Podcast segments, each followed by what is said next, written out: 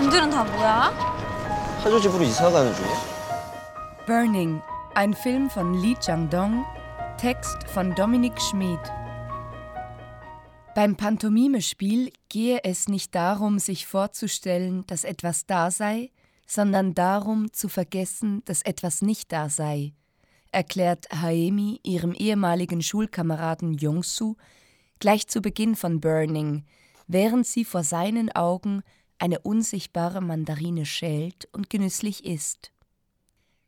Der Zen-Quan-ähnliche Ratschlag gilt nicht nur Yong-Su, der sich den ganzen Film durch mit verschiedenen Abwesenheiten herumschlagen muss, sondern auch dem Zuschauenden. Denn in Burning ist tatsächlich vieles abwesend, was vergleichbare Erzählungen zwar um einiges nachvollziehbarer, kurzfristig befriedigender, aber eben auch berechenbarer, langweiliger macht. Zuallererst sind es die eindeutigen Hinweise, die fehlen, um das Metaphernfeuerwerk, das Li Chang-dong in seiner kongenialen Haruki Murakami-Verfilmung entfacht, zu entschlüsseln, beziehungsweise gibt es deren so viele, dass man aufgrund der unüberschaubaren Anzahl von Schlüsseln das Schloss nicht mehr sehen kann. Das entspricht auch dem Geist der literarischen Vorlage, wobei Li Chang-dong Murakamis Kurzgeschichte Scheunen abbrennen eher als Stichwortgeber denn als zu adaptierende Erzählung verwendet und daneben erfolgreich versucht, die banal mysteriösen Stimmungen, die der japanische Literat wie kein anderer zu entwerfen versteht, auf das Kino zu übertragen. Da die Metaphern bei Murakami oft ganz konkrete Wesen sind, zuletzt gar mit Armen, Beinen und Sprechrollen ausgestattet, wäre es schon fast enttäuschend, wenn sich das oder die Rätsel von Burning am Ende auflösen ließen. Stattdessen gibt es nebst den Mandarinen, deren Abwesenheit es zu vergessen gilt, eine Katze, die Yong-Su während Haemis Afrikareise füttern soll, die in deren winzigem Appartement aber nie in Erscheinung tritt. Oder die angeblich verbrannten Gewächshäuser, die sich so sehr in der Nähe von Yong-Su befinden sollen, dass er deren Verschwinden nicht bemerkt, obwohl er jeden Tag nach ihnen Ausschau hält. Stattdessen beginnt er zu interpretieren, wo es nichts zu interpretieren gibt was nichts anderes ist als Paranoia. Deren Eigenschaft ist es unter anderem, Metaphern zu Dingen zu machen und Dinge zu Metaphern. Real sind am Ende nur noch das Messer und das Feuer. 안녕하세요. 이게 무슨 소리예요? 아 이거 북한에서 대남 방송 쏘는 그 스피커 소리예요.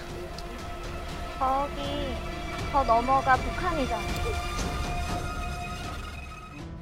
Als Haemi aus Afrika zurückkehrt und der in sie verliebte Yong-Su sie am Flughafen abholt, ist da plötzlich Ben, der einen Porsche fährt und dessen häufigster Gesichtsausdruck ein gelangweiltes Lächeln ist.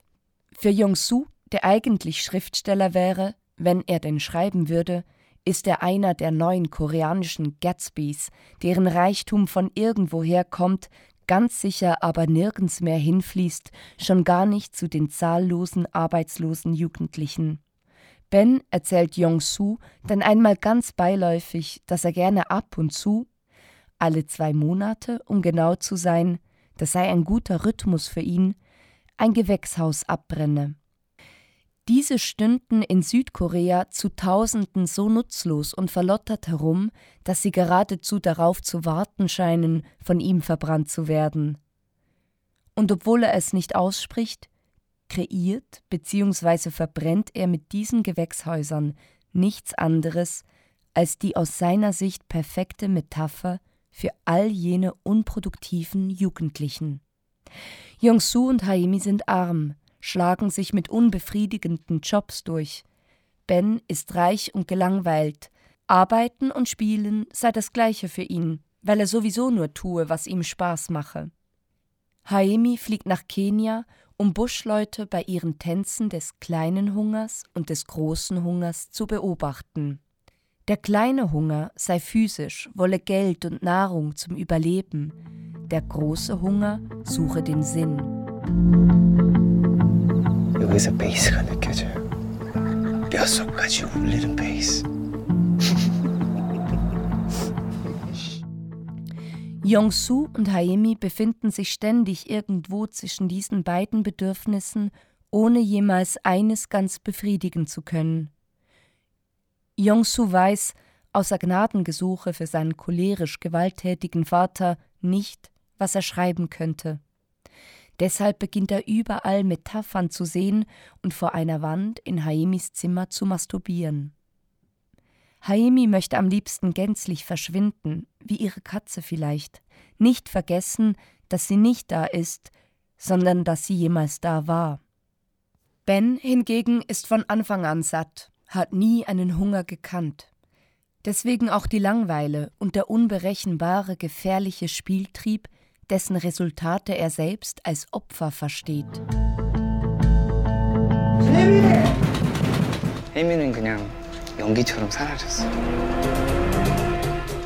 Manche beschreiben Burning als Film, in dem kaum etwas passiert und der trotzdem spannend ist. Und wenn auf der Ebene der äußeren Handlung tatsächlich nicht viel geschieht, zieht er seine Spannung gerade aus dieser Abwesenheit von Ereignissen.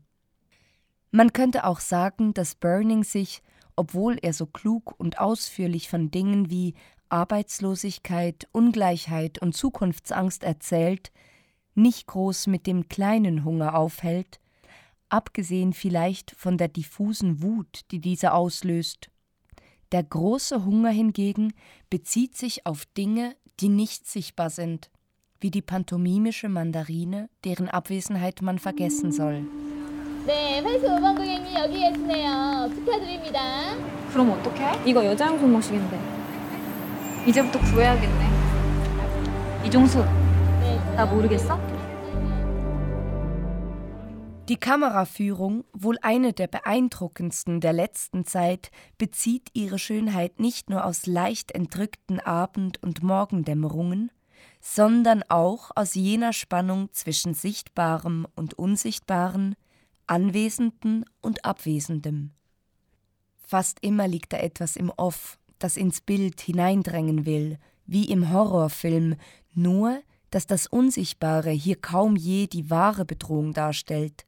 Zahlreiche unerwartete Schwenks stellen dies immer wieder unter Beweis, wenn das Abwesende, Wartende dann doch wie beiläufig ins Bild gerückt wird, wie die Sonnenstrahlen, die einmal am Tag, gespiegelt durch einen Fernsehturm, den Weg in Haemis Zimmer finden. Die Bedrohung liegt vielmehr darin, dort einen Sinn oder eine Erklärung suchen zu wollen, wo dies nicht möglich ist. Denn genährt wird so weder ein kleiner noch ein großer Hunger, sondern eben jene Wut, die irgendwann nach einem Opfer verlangt. Nichts ordnet schließlich die Dinge so sehr wie das Feuer, reinigend und alle Zweideutigkeit vernichtend. So kann man Burning auch als Warnung verstehen, vor allem wenn man davon ausgeht, dass Donald Trump nicht nur zufällig einmal auf einem Fernsehbildschirm im Bildvordergrund auftaucht. Einen deutlicheren Verweis auf eine Welt, in der Metaphern zu nichts oder nichts Gutem mehr führen können, gibt es kaum. Burning, ein Film von Lee Chang-dong, Text von Dominik Schmid. 벤 오빠, 여긴 나의 하나뿐인 친구 이종수.